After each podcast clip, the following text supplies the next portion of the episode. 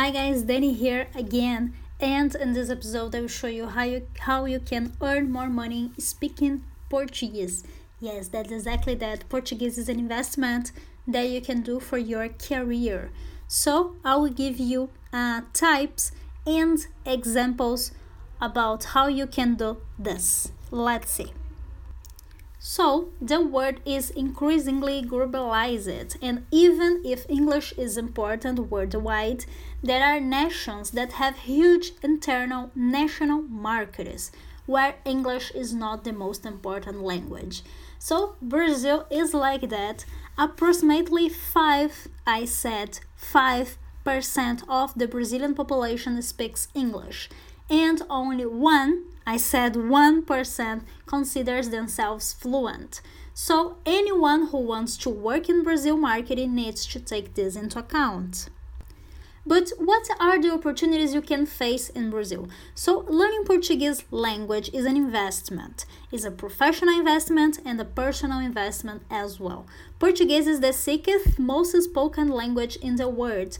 The number of Portuguese speakers as their first language is more than 245 millions.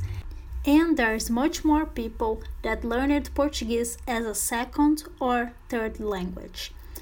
Brazilian market is the eighth in the world, an expanding economy. Because of this, Brazil is a big player in international business. So learning Portuguese might give you an advantage in the business world. There are also many opportunities for foreigners to work here.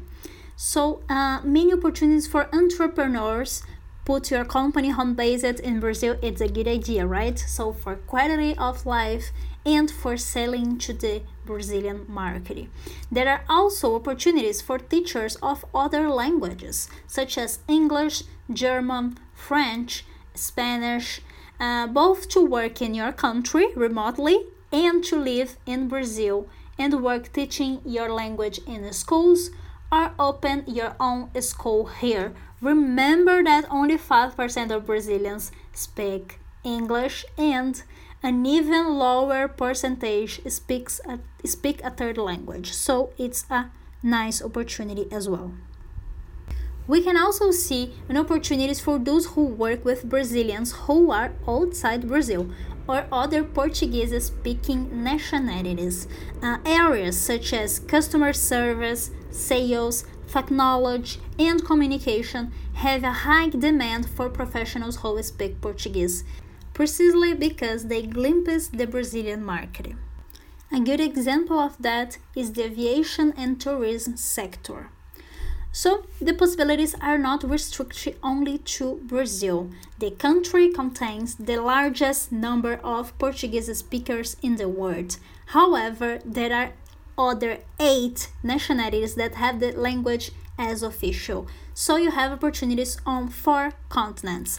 But we can consider five continents because we have Portuguese speakers in everywhere. You can also charge more as a professional. So people think they need to speak very well to say that they speak Portuguese. But in fact, if you understand enough uh, in basics in basic service and communication, you already brings beneficial results for any company, and consequently, you can already be a better paid person. Professionals bilingual or who speak other languages are naturally more valued. However, you should emphasize this and show the results and opportunities that Portuguese provides to the company you work for. If you are not comfortable saying that you speak Portuguese in your company or or if it's not recognized yet as a differential, you can start with small actions showing how your Portuguese makes a difference to Brazilian customers and the opportunities that this brings.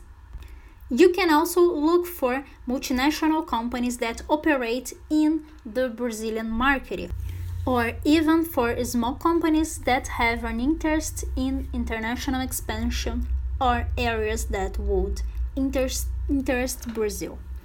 So, more important than mentioning big companies and large groups is to give you the vision to think outside the box, to think in a big way in relation to the search for opportunities. Remember that Brazil is a country in expansion and development, so think about service and products that exist in your country but that are still new here. This is how opportunities are created.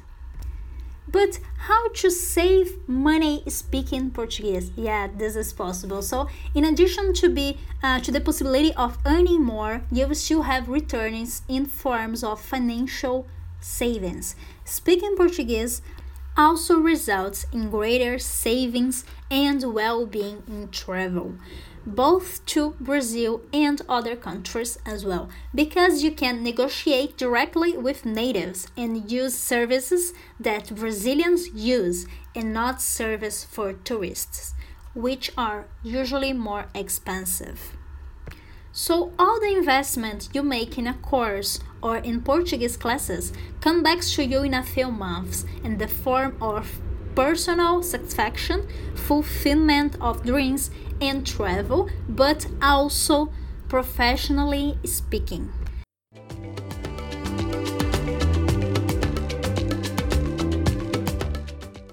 If you want to participate in my next Portuguese course, you can subscribe at the link here uh, down of this episode, so brazilianing.com slash course.